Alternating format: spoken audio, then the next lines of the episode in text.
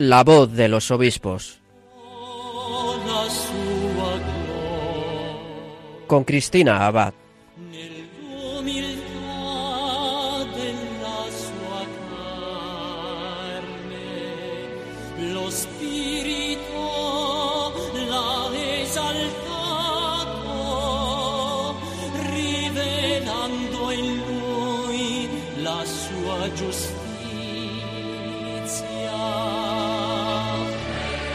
Buenas noches, queridos oyentes. Un cordial saludo de quien les habla, Cristina Abad.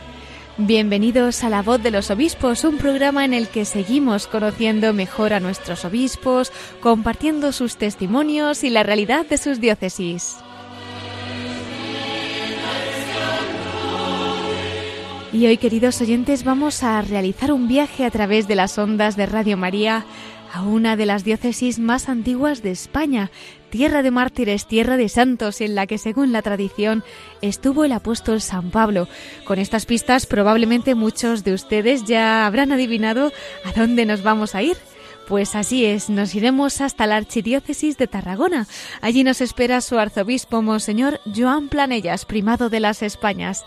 Hace unos meses, concretamente el 8 de junio, nos encontrábamos precisamente allí en Tarragona, retransmitiendo desde esa preciosa histórica catedral dedicada a Santa Tecla la toma de posesión y la consagración episcopal de Monseñor Joan Planellas. Bueno, pues esta noche tenemos el privilegio de que Monseñor Joan Planellas nos cuente cómo están siendo estos primeros meses como arzobispo metropolitano y primado. Esperamos que también comparta con nosotros su testimonio, cómo ha ido obrando el Señor en su vida, invitándole a entregarse a Él también en el ministerio episcopal. En unos minutos podremos escucharle. Hoy no tendremos episcoflases, ya que vamos a dedicar nuestro programa íntegramente a conocer los detalles de la Archidiócesis de Tarragona con el testimonio de su arzobispo, pero esperamos que Monseñor Joan Planellas se quede con nosotros para hablarnos también desde el corazón de María. Bueno, pues en este corazón inmaculado ponemos también la emisión de hoy y con ella a todos ustedes. Y comenzamos, la voz de los obispos.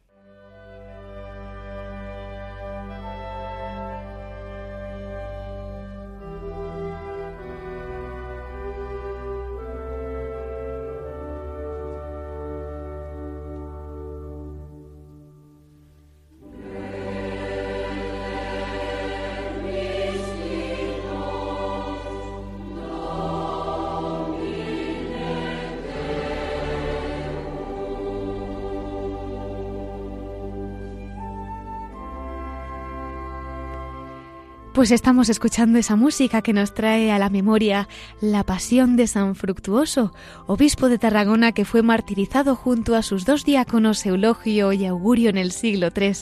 Precisamente la pasión de San Fructuoso se representaba con esta canción, entre otras, el 12 de octubre de 2013, con motivo de las beatificaciones que en ese año de la fe se celebraban en esta archidiócesis. Bueno, pues antes de entrevistar a su arzobispo metropolitano, a Monseñor Joan Planellas, vamos a acercarnos un poquito a su persona. Él nace en Gerona el 7 de noviembre de 1955, aunque vivió su infancia en Berjas. En 1982 fue ordenado sacerdote en Bañolas, en Gerona. Es licenciado en Teología Dogmática y doctor en Teología por la Pontificia Universidad Gregoriana de Roma. Esto fue en el año 2004. Entre los años 1988 y 1998 fue director del Instituto de Teología de Gerona, lo que actualmente se conoce como Instituto Superior de Ciencias Religiosas y donde hasta su toma de posesión como arzobispo de Tarragona ha impartido cíclicamente asignaturas de teología fundamental, eclesiología y ministerios ordenados y laicales. De 1996 al año 2002 fue rector del Seminario Diocesano de Gerona.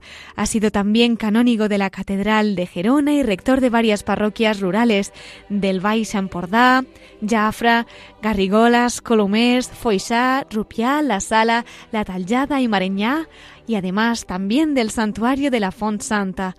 En el año 2016 fue nombrado misionero de la Misericordia por el Papa Francisco.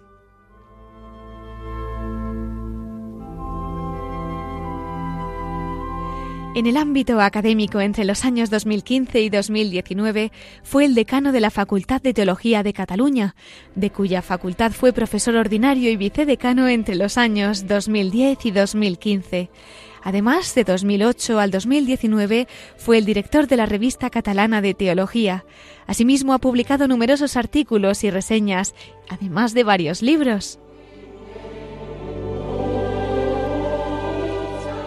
El pasado 4 de mayo fue elegido por el Papa Francisco arzobispo metropolitano de Tarragona y primado de las Españas y como mencionábamos, el día 8 de junio tuvo lugar su ordenación episcopal y la toma de posesión canónica de la Archidiócesis de Tarragona en la Catedral de Santa Tecla.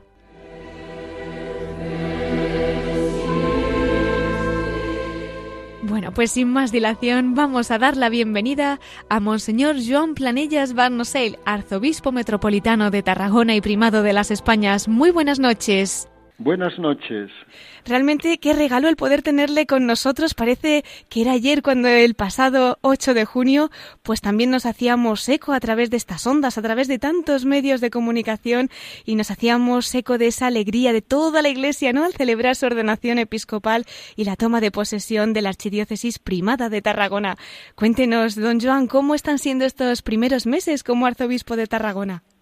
Bueno, en primer lugar les tengo que agradecer pues toda la información que hicieron y por haber también radiado en directo la ordenación episcopal y la toma de posesión de aquel día, ¿no? que para mí fue algo entrañable, algo inolvidable. ¿Cómo están siendo estos primeros meses? Pues mira, pues muy ajetreados. Para mí ha sido un poco un cambio de vida, ¿no? Acostumbrado durante tantos años, eh, entre semana la docencia, la docencia eh, en teología, primero en el Instituto de Ciencias Religiosas y después los últimos 15 años en la Facultad de Teología.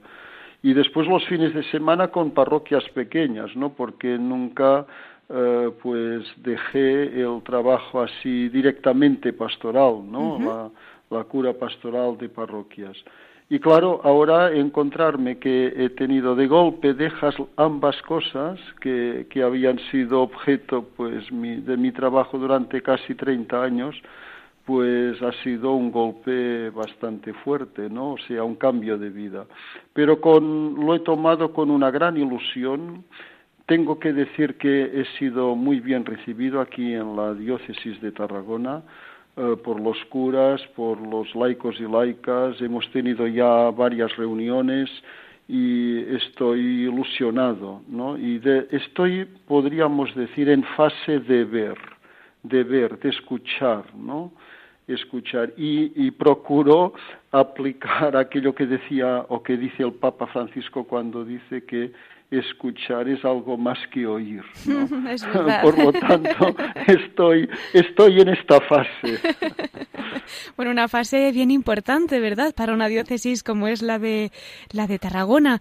Yo ahora me estaba comentando usted, ¿no? Haciendo alusión a esa celebración en la que usted era ordenado obispo y tomaba posesión de esta archidiócesis primada. Realmente los que tuvimos el regalo de poder estar allí la recordamos como una celebración bellísima, ¿no? Parecía que estaba el cielo abierto. ¿Qué, qué guarda usted en el corazón de aquel día, don Jean? Pues una gran emoción de estar con con el pueblo santo de Dios que estaba orando por el nuevo ministerio del obispo y después estar ahí en la concelebración con los demás obispos, o sea, con los obispos que eran los obispos concelebrantes y, y, los que hacían, ¿no? que realizaban la ordenación ah, episcopal, realmente fue algo para mí eh, de una vivencia que, entrañable, ¿no? Después también el, el recinto, la Catedral de Tarragona, pues eh, está bellísima, es algo mm. impresionante, ¿no? que ayuda con, con, la catedral llena de, del pueblo, ¿no? del pueblo santo de Dios, que digo yo, pues eh, es algo que inolvidable, inolvidable. Es una maravilla, ¿no? Es un poco el gustar un poco ya el cielo. Sí, desde luego, esa participación, sí, sí, sí. Así lo vivimos el resto, no quiero ni imaginar usted. Tuvo que ser algo maravilloso realmente. Nos llamó la atención eh, ese juramento ¿no? que realizó antes de, de, comenzar la celebración, allí a la entrada de la catedral, en el que defendía los derechos de la sede primada tarraconense. Como se sabe, los arzobispos de Tarragona ostentan el título de primados de las Españas. ¿Nos podría explicar el por qué? Ciertamente eh, se ve, uh, o sea, esta, este es un juramento secular, ¿no? Que nada más llegar a la catedral, ahí en la puerta misma de la iglesia, o sea, antes de entrar, uh -huh. podríamos decir, ¿no? Realizas este juramento. ¿Por qué esto? Uh, porque ya tenemos una tradición secular de la primacía de la sede de Tarragona en relación a las otras iglesias desde el año 385, o sea, siglo IV. Hay eh, pues una carta del Papa Siricio a Imerio de Tarragona que le dice que aquellos acuerdos eh, que les ha, eh, que, ha mandado que lo, lo explique, los traslade a los obispos vecinos, a los obispos de la Hispania, podríamos decir.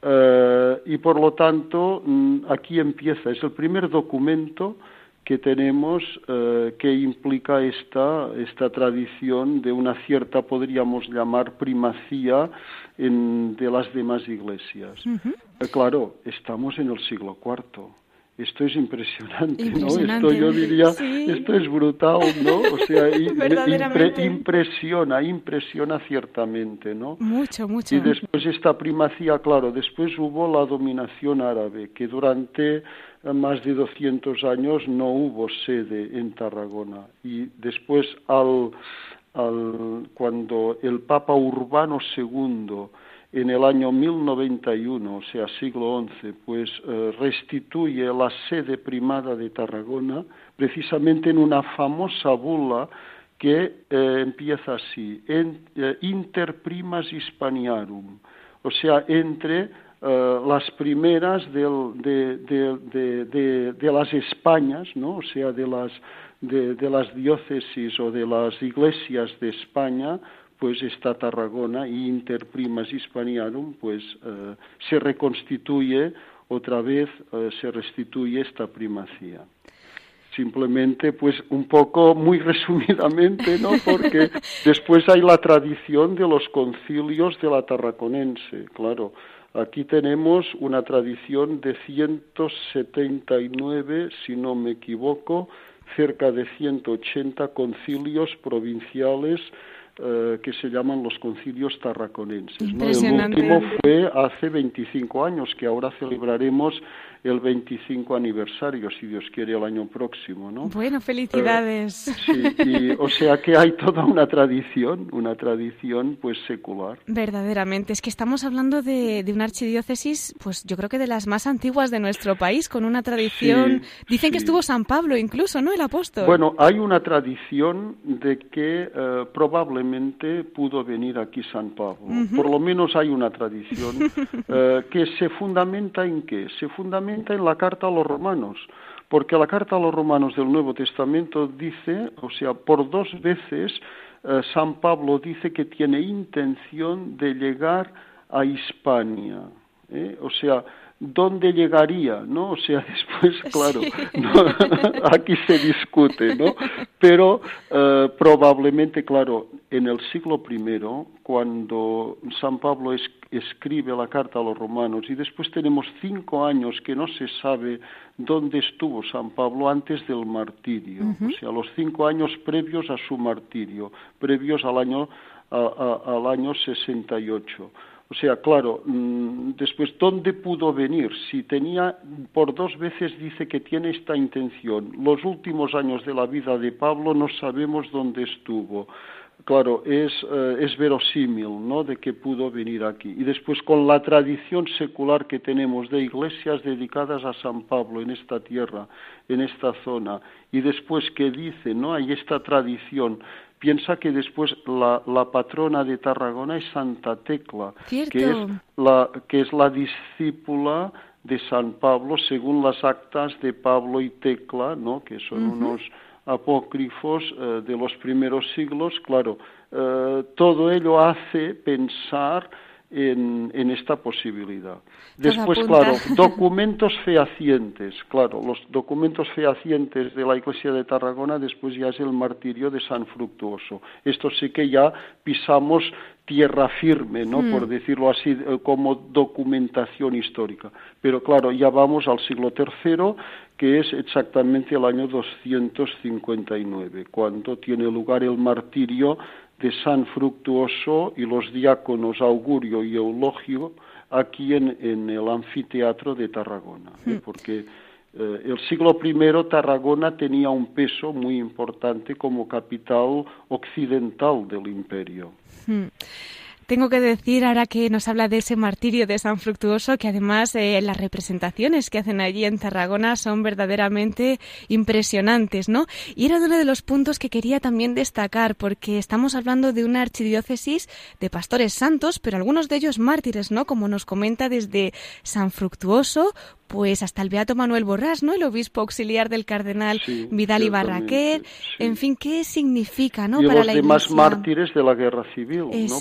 Exactamente. El, el obispo auxiliar de Tarragona, del, o sea, de, que era obispo auxiliar del cardenal eh, Vidal y Barraqué, pues murió mártir, junto con otros sacerdotes, con muchos otros sacerdotes y también religiosos y, y, eh, que, que murieron mártires aquellos días, ¿no? Y que pre- precisamente se hizo la gran beatificación de los mártires de la Iglesia de España del, del, del año, o sea, de, de la pasada guerra civil.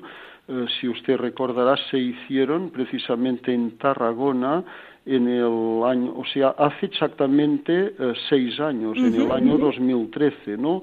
Que se beatificaron más de 500 mártires, entre ellos Manuel Borrás, que era el obispo auxiliar de Tarragona, junto con los demás mártires de España y, muchos de ellos de aquí, de la iglesia de Tarragona. Había eh, capuchinos, había más religiosos y sacerdotes seculares, ¿no? Eh, esto, claro, mm, este testimonio antiguo y moderno es el, te- eh, el testimonio hasta el martirio, ¿no? La palabra martiría viene de, dar testimonio de la fe hasta las últimas consecuencias. Es la sangre de los mártires que, que hace fecunda la Iglesia y que estimula y nos debe estimular a nosotros a seguir adelante con convicción, con firmeza. Y aquí tenemos pues un gran fundamento, tener fun- la Iglesia fundamentada en los mártires antiguos y, y modernos o actuales, ¿no? De la Iglesia del presente. Yo creo que es un aliciente, ¿verdad?, para los tiempos de hoy en día y también una esperanza, porque esa sangre, esa semilla de los mártires cristianos, sin duda tendrá que, que fructificar, que lo estará haciendo, seguro. Cuando a veces nos cuesta, ¿verdad?, ver las cosas, pues también tenemos que, que Sí. pensar que esa sangre estará dando mucho fruto y lo dará aquí en nuestra, en nuestra España, ¿no? Yo pienso exactamente lo mismo en este sentido, ¿no? Y esto lo hemos comentado muchas veces y, se ha escrito sobre ello. Ciertamente la- eh, este fruto, eh, tarde o temprano, pues eh, lo veremos realizado. Y impresiona recordar esto y hacer la, la memoria histórica, ¿eh? ahora que se habla tanto de la memoria histórica, también a nivel de iglesia, pues tenemos que rememorar y, y tener presente este testimonio porque es, eh, este es el testimonio que da fruto y da fruto de vida cristiana, da fruto pues de, de coger con coraje la vida y la misión de la Iglesia y dar testimonio en nuestro presente a pesar de las dificultades, a pesar de tener que ir contracorriente. Verdaderamente, don Joan. Bueno, como nos decía, es una archidiócesis tan rica, de tan larga tradición, que ojalá tuviéramos más programas y más tiempo para poder ir desguazando, ¿no? Todos esos aspectos que la providencia ha ido sembrando.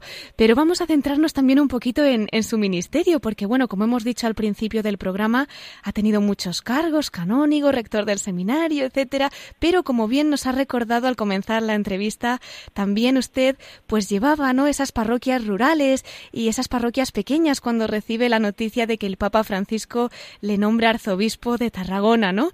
Nos decía que fue realmente una sorpresa, pues este nombramiento y un cambio muy grande. Pero, ¿qué le llevó a decir que sí, ¿no? Una vez más, en su día me imagino que como sacerdote y en este caso ya sería como obispo, ¿Qué fue lo que le hizo renovar ese fiat como la Virgen para que el Señor pudiera obrar y que ahora esté usted como arzobispo de Tarragona?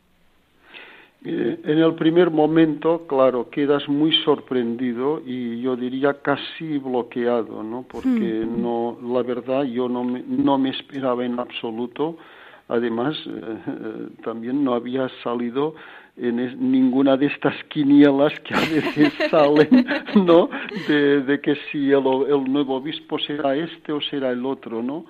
Eh, por lo tanto, para mí fue una gran sorpresa. Pero después de la sorpresa inicial, eh, te viene aquel sentido de la responsabilidad. Eh, y empiezas a pensar, ¿no? Y en aquellos primeros momentos así me pasó. con las cosas importantes en la vida de la Iglesia, tú nunca, nunca has dicho que no. Nunca has dicho que no a tu obispo cuando te ha mandado pues los, diversos nombramientos que he tenido a lo largo de mi vida, ¿no? Los cargos, las, las misiones pastorales, podríamos decir, ¿no? En un sentido así más eclesial. Por lo tanto, si nunca has dicho que no a lo que te han pedido, lo que te ha pedido la Iglesia, a pesar de las dificultades eh, y del momento presente, tampoco puedes decir que no a esta misión que ahora te pide la Iglesia por medio del mismo Papa, ¿no? Del Papa Francisco. Y por tanto, con un cierto rubor inicial de consternación también combinado, ¿no? Con aquel, aquella, aquella situación inicial que, que a veces te deja un poco parado, ¿no? Como clavado en el sofá, podríamos decir, ¿no?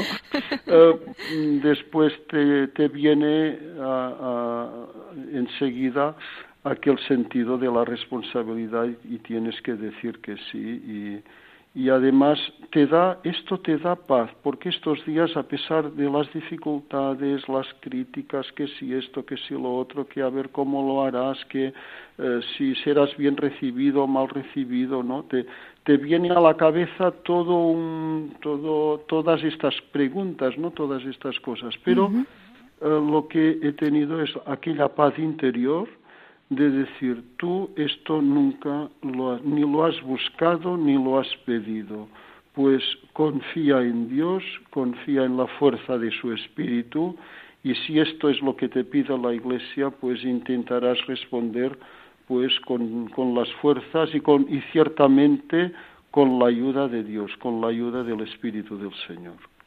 Qué bonitas palabras, don Joan, el ver cómo una vez más pues usted se fía del Señor, ¿no?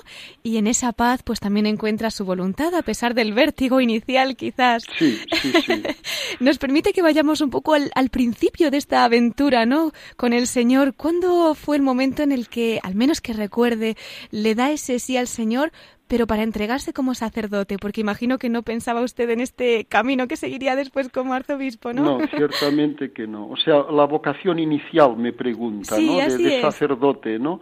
Mire, yo entré, o sea, eh, hice los estudios primarios, ¿no? En, en mi pueblo y después, eh, a los 13, 14 años, entré en el seminario menor de la diócesis de Girona, en este caso, ¿no? Hice ahí el bachillerato, después eh, hice el COU, porque ya hacíamos en mi tiempo, ya era la época del, del curso de preparación universitaria llamado el, el antiguo COU, ¿no? Lo hice en el instituto y después de cuando tenía, por lo tanto, 17, 18 años, después de todo el bagaje del seminario menor y todas las charlas que ya había recibido, ¿no? Pues es cuando te planteas seriamente, ¿no? Y aquel año posterior al COU, pues estuve trabajando, estuve trabajando de auxiliar administrativo en una empresa, pero aquel año fue un año ciertamente de una gran fuerza, podríamos decir, vocacional, porque es cuando me planteé con gran seriedad la, posibilidad de ser sacerdote. Y después es cuando, al terminar aquel año, mm, pues después decidí entrar en el seminario mayor, ¿no? Y empezar pues con la filosofía y la teología, ¿no? Eh, es ahí cuando te planteas seriamente eh, que tú puedes servir a, Dios, que puedes eh, servir al Evangelio y a la Iglesia. Aquel año para mí fue muy intenso, y lo digo así eh, con, lo quiero expresar así porque realmente fue así. Y después, bueno, ya con, con el tiempo, ¿no? El bagaje teológico y tal, pues es cuando ya dices, eh, dices que sí. Eh, definitivamente, ¿no? Cuando te planteas ya la ordenación. Yo creo, también debo decir que en mi vocación influyó mm, positivamente la familia. Ah, y concretamente influyó, y lo quiero decir también, influyó también en parte mi madre. Mi madre era una persona muy creyente y que mm, oraba, oraba casi cada día por, por, porque yo fuera sacerdote. ¿En serio? Qué bonito. Sin, eh, pero sin coaccionarme, ¿no? Sin coacciones, ¿no? Con aquella sencillez con aquella naturalidad de una persona creyente, no tenía naturalmente estudios teológicos, pero era eh, tenía el sentido, lo que ahora dice el Papa Francisco cuando habla del sentido de la fe del pueblo creyente, pues yo esto lo he vivido en casa especialmente con, con mis padres y, y de una manera especial con mi madre. Eh, por lo tanto, eh, creo que influyó. Después, claro, influyeron también sacerdotes amigos eh, y, otras otras muchas personas no no no quiero decir que la causa de la vocación fuera mi madre no pero también yo mm, no sé ahora cuando te encuentras con tantos jóvenes con la oposición familiar inicial de ante una posible una posible vocación pues mira yo pienso pues mira en mi caso no fue así no en mi caso no fue así, sino que me ayudó la familia. Y esto, pues mira, las, eh, tenemos necesidad de familias creyentes, familias de fe, que, que apoyen, que ayuden, que estimulen a los posibles hijos, ¿no? Eh, que tengan a, a, madurar una posible vocación sacerdotal o religiosa, lo que sea, ¿no? Hmm pero eh, una posible vocación. Y tengo que dar gracias a Dios por ello, por la familia que he tenido. O sea, esto sería algo ya que me pregunta por los inicios, pues le respondo también así, ¿no? Precioso testimonio. Verdaderamente. Recuerdo un sacerdote que decía una vez, eh, somos todos el fruto de una oración y cuando me estaba usted ahora pues hablando de su madre, de esa oración que ella hacía todos los días, me venían a la cabeza estas palabras, qué bonito, ¿no? Qué bonito pues que el Señor haya escuchado también esa plegaria, como dice pues quizá de más personas, pero de un modo particular, de una madre que es bien escuchada en el cielo, ¿no? Sí, ciertamente.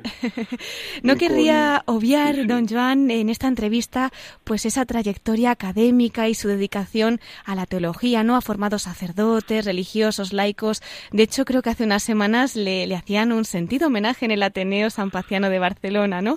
Ahora que tenemos... Bueno, yo, yo ya, ya, les dije que no hacía falta, porque a mí estas cosas pues no, no me acaban de, de gustar, pero fue algo, bueno, pues muy muy emotivo, ciertamente.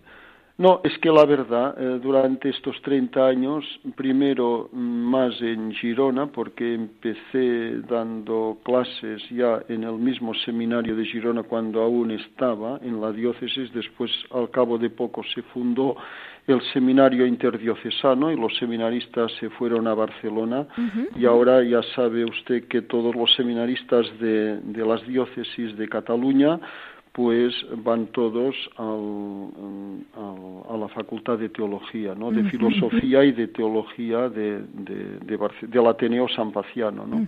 en Barcelona. Pero antes no era así. Pues yo empecé aún en el seminario diocesano. Después se creó, se fundó el Instituto de Teología, convertido en Instituto de Ciencias Religiosas.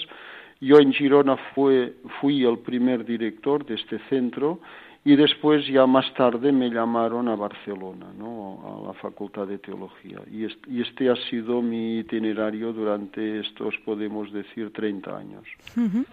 Si no me he informado mal, usted ha estudiado también la cuestión del pueblo de Dios y la pobreza evangélica, ¿no? La luz del Concilio Vaticano II. Ahora, como arzobispo, ¿cómo, cómo le está ayudando esta reflexión? Bueno, ciertamente que que lo que estudié, porque yo era profesor de eclesiología, mi tesis era de eclesiología, después incidí especialmente en el tema de, la Iglesia como pueblo de Dios, eh, por lo tanto, Lumen Gentium, ¿no? la constitución de Iglesia del Vaticano II, y después también, más últimamente, eh, analicé o profundicé qué había dicho el Concilio Vaticano II sobre el tema de la pobreza y publiqué un estudio sobre eh, las intervenciones en el Vaticano de los padres, ¿no? de los obispos, de los padres conciliares, eh, las diversas intervenciones que tuvieron sobre este tema. ¿no? O sea, este, un trabajo más concreto de investigación.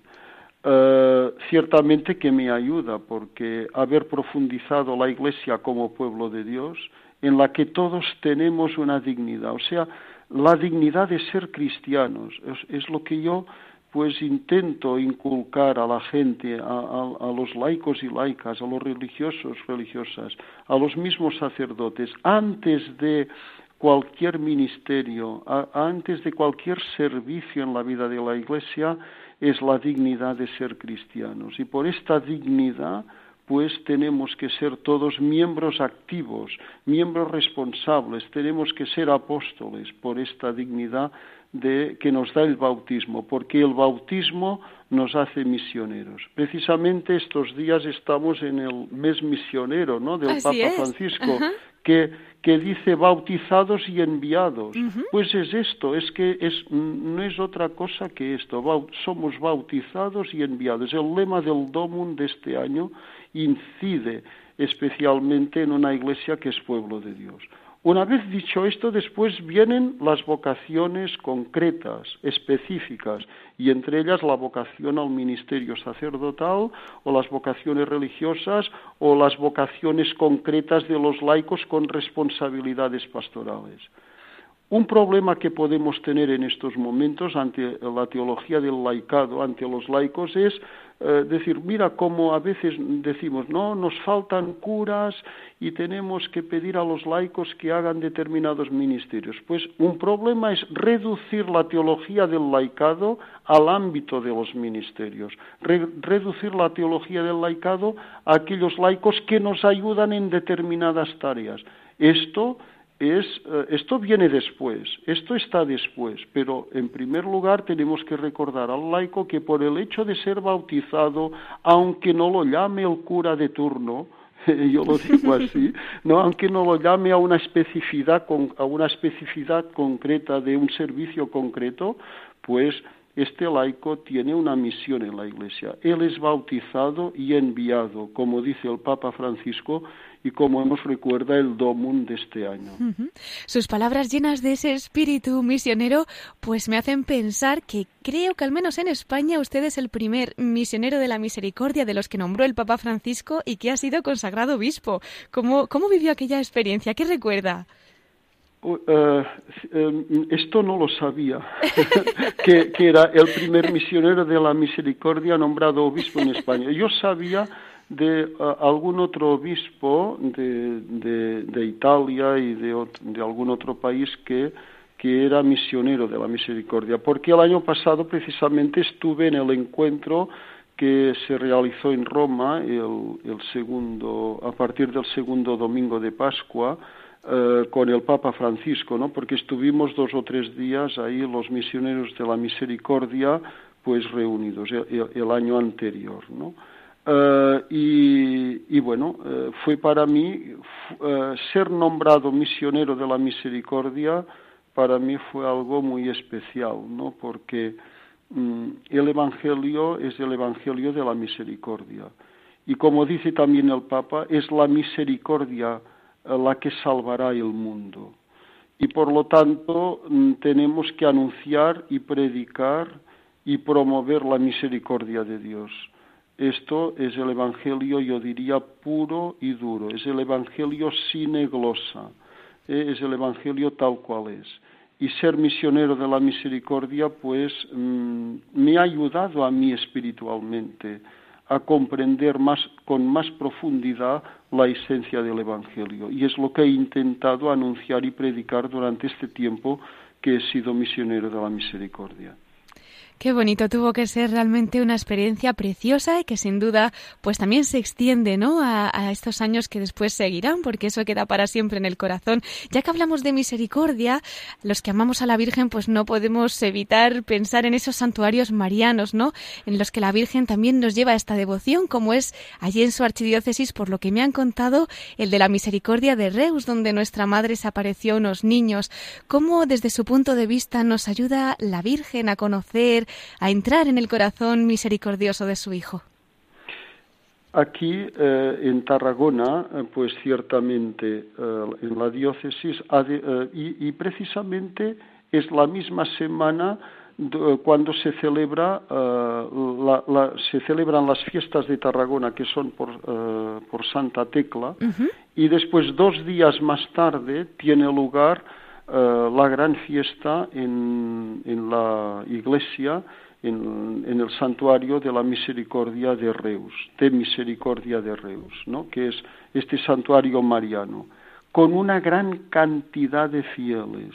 A mí me impresionó el día anterior porque eh, fui al rosario que se, que se reza la noche antes de la fiesta, después de toda una novena ¿no? de, que, ha tenido lugar.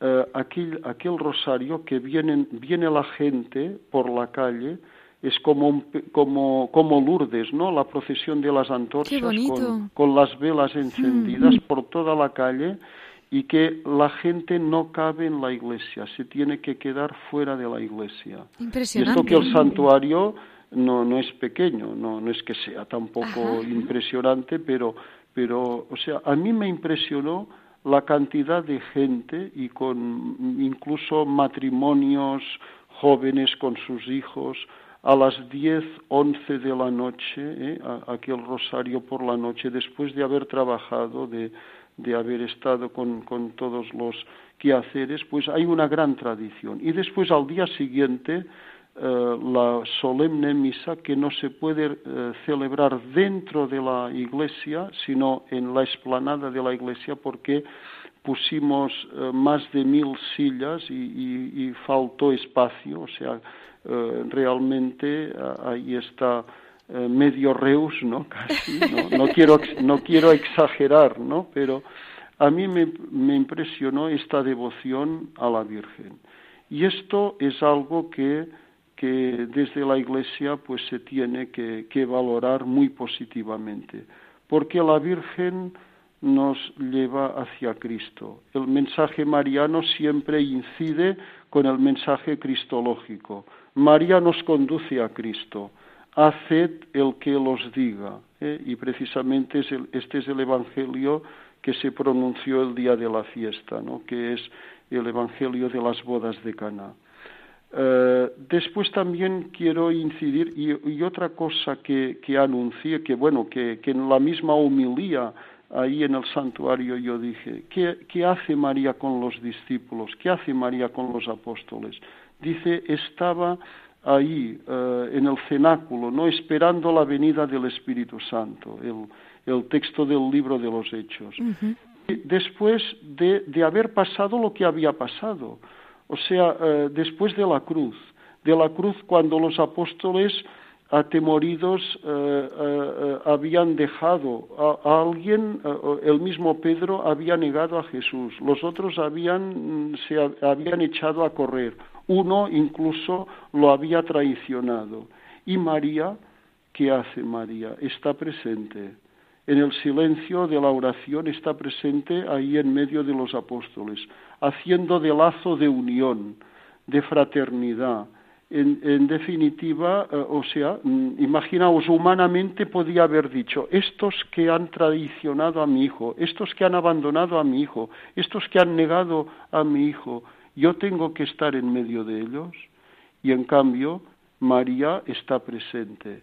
Es factor de unión y en esta unión reciben el don del Espíritu.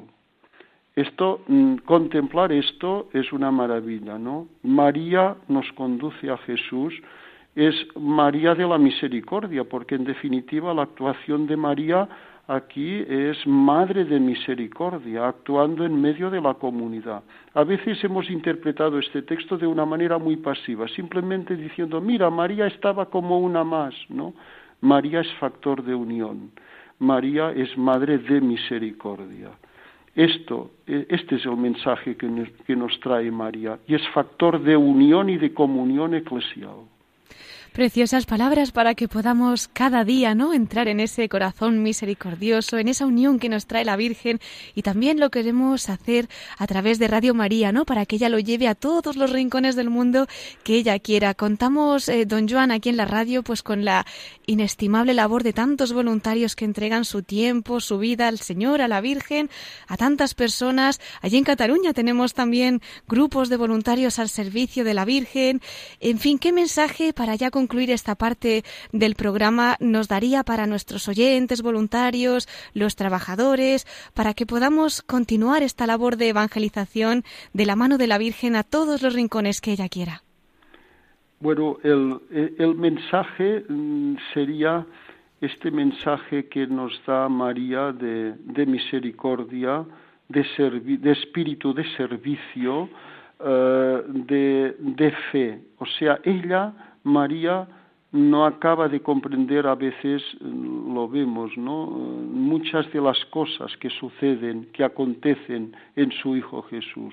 Pero a pesar de ello, eh, dice, como yo soy la esclava del Señor, hágase en mí según tu palabra, eh, aunque algunas veces parece como si no comprendiera o no acabara de comprender todo lo que acontece, es una persona de una gran fe y de una gran confianza en el Señor. Y esta fe y esta confianza, pues de alguna manera mm, incide muy positivamente y después nos conduce, ella es capaz de conducirnos hacia, Jesús, con el espíritu de servicio, con el espíritu de donación hacia los demás. Por lo tanto, fe, amor, servicio, generosidad, que mm, son estas actitudes de María que la hacen madre de la Iglesia, ¿eh? como fue proclamado por el Papa, por San Juan Pablo II, VI, Pablo VI, eh, en, el Concilio Vaticano II. Este es el mensaje de María, ¿no? Eh, y este es el mensaje que tenemos que incidir. Ella nos conduce hacia el Evangelio auténtico. Ella nos conduce hacia Jesús. Pues muchísimas gracias, Monseñor Joan Planellas, por este mensaje. Nos acogemos a sus oraciones para que podamos llevarlo a cabo, mirar siempre a María y también, pues, teniendo en nuestra mirada esas virtudes y todo ese amor que nos ha contagiado a la Virgen, continuar en esta misión. Y escuchándole, pues nos quedamos con ganas de más cuando oímos hablar de, María. Por eso quería también invitarle, ya para terminar al final nuestro programa, a que nos acompañase en esa sección tan especial que tenemos en la que nuestros obispos nos introducen un poquito más en el corazón de María. Nos querría acompañar también en los últimos minutos para contarnos y acercarnos, pues a través de alguna anécdota, alguna vivencia especial que haya tenido con María a este corazón inmaculado que tanto nos ama, como bien nos ha dicho. Pues perfecto, me parece muy bien. Pues muchísimas gracias y entonces hasta dentro de unos minutos. muy bien. Monseñor Joan Planellas, arzobispo metropolitano de Tarragona. Perfecto. Le Seigneur reviendra. Le Seigneur reviendra, il a promis, il reviendra la nuit qu'on n'attend pas. Le Seigneur reviendra. Le Seigneur reviendra, il l'a promis, ne sois pas endormi cette nuit-là. Ma tendresse, je crie vers lui. Mon Dieu serait-ce pour cette nuit. Le Seigneur reviendra, ne sois pas endormi cette nuit-là.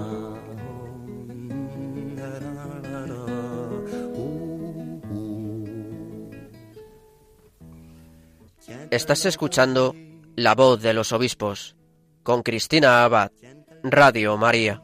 Ton âme claire, qu'il y ait de la lumière pour ses pas. Tiens ta lampe allumée. Tiens ta lampe allumée, ton âme claire, pour qu'il n'ait pas de peine à te trouver.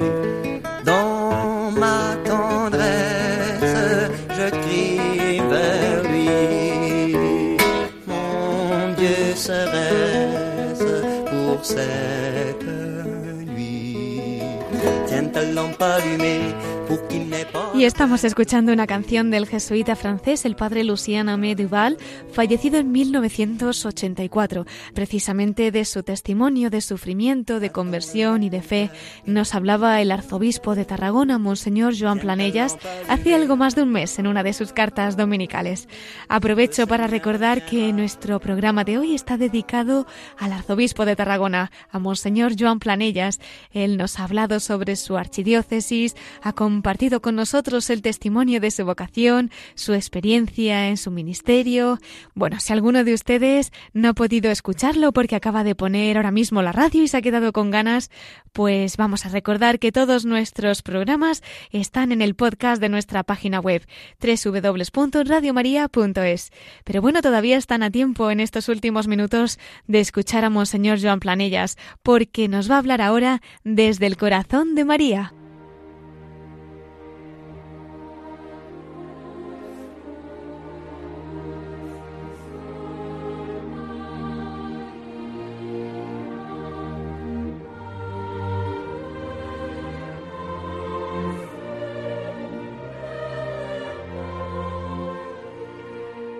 Y entramos ya en nuestra sección de la voz de los obispos desde el corazón de María.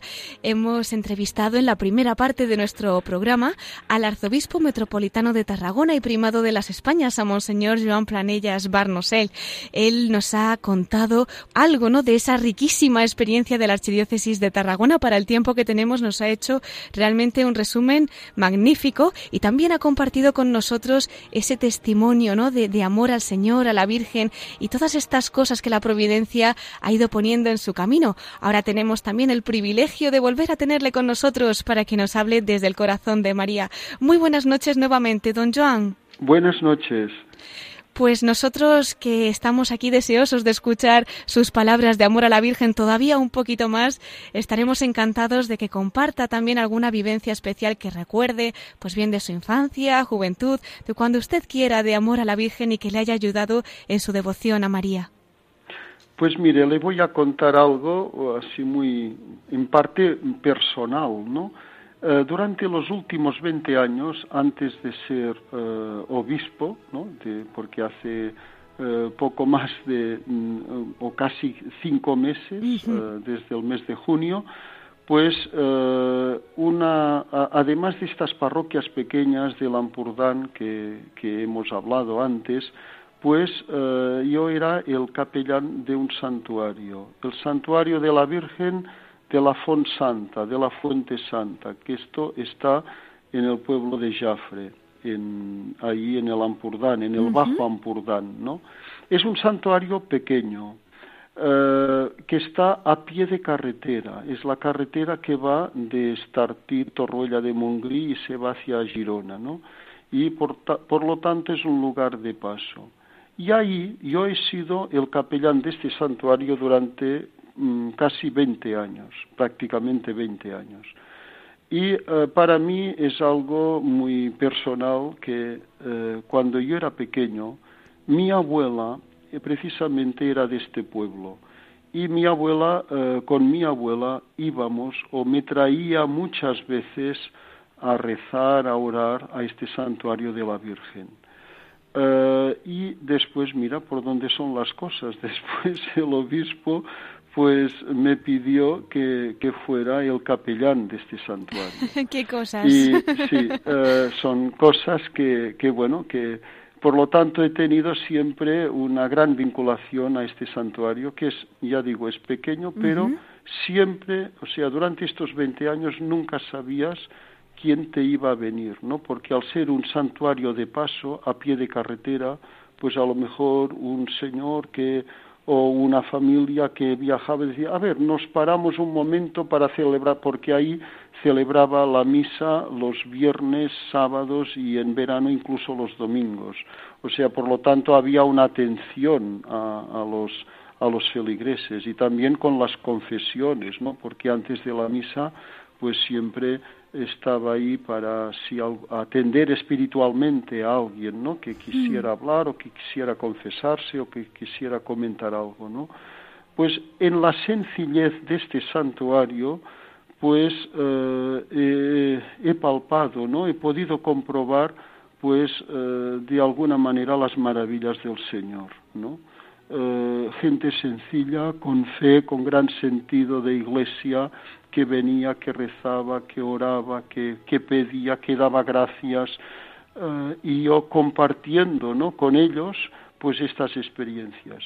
Las mismas experiencias que yo cuando era pequeño y que mi, mi, abuela pues me había introducido de alguna manera a la vida espiritual o a la devoción mariana, ¿no? En mis primeros años de infancia o de mi primera juventud, ¿no? Eh, es algo entrañable y es algo que, que tenemos que, que, cuidar de una manera muy profunda, ¿no? Estos lugares de encuentro. El santuario es el lugar del encuentro con Dios, ¿eh? por medio de la Virgen, por medio de los santos. En este caso, un santuario mariano, ¿no? Por medio de la Virgen es el lugar del encuentro, es la casa de Dios en la que de alguna manera hacemos experiencia del misterio. Eh, y, y, de alguna manera pues eh, la persona humana se trasciende a sí misma, ¿no? Esta es la experiencia que yo he vivido de pequeño y después siendo cura del mismo santuario. Qué bonito, pues cómo, cómo se ponen de acuerdo las madres, empezando por nuestra querida Madre del Cielo, la Virgen María, cómo le inspiró a su abuelita, a su madre y cómo le ha ido educando en esa escuela, ¿eh? Sí, sí, ciertamente. Qué maravilla, un testimonio preciosísimo, Monseñor Joan Planellas, realmente porque nos falta tiempo, si no sería para continuar hablando de estos tesoros que le ha ido regalando la Providencia y que hoy ha tenido el detalle usted de compartir con nosotros. Así que le recuerdo que aquí en Radio María, como tiene su casa, pues cuando quiera le esperamos nuevamente en la voz de los obispos. Muchísimas gracias y les quiero agradecer especialmente todo el trabajo que están haciendo para el bien de la Iglesia y para el bien del Evangelio. Muchísimas gracias. ¿Nos da una bendición para terminar? Perfecto. Pues la bendición de Dios Todopoderoso descienda sobre vosotros, descienda sobre el trabajo que estáis realizando por medio de la radio y os acompañe siempre. Amén. Muchísimas gracias, Monseñor Joan Planellas, arzobispo de Tarragona y primado de las Españas, y hasta siempre. Muchas gracias a ustedes.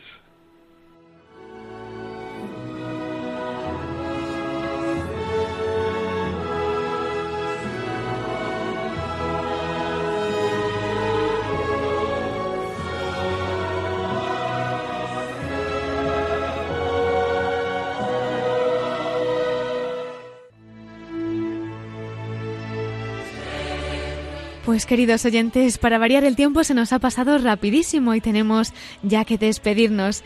Les recuerdo nuestro correo electrónico para todos aquellos que nos quieran escribir. Pueden hacerlo a la voz de los obispos radiomaria.es.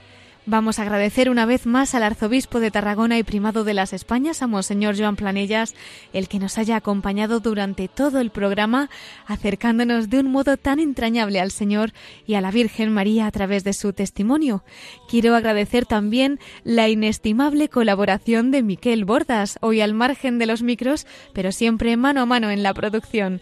Y por supuesto, gracias a todos ustedes que nos acompañan con su escucha, con su apoyo y sobre todo con la oración. La semana que viene podrán escuchar el programa Mirada de Apóstol con el Padre Miguel Segura y nosotros les esperamos en 15 días, a las 9 de la noche y a las 8 en Canarias. Ahora les dejamos con el informativo de Radio María. Se despide Cristina Abad. Que Dios los bendiga y que tengan una feliz semana con María.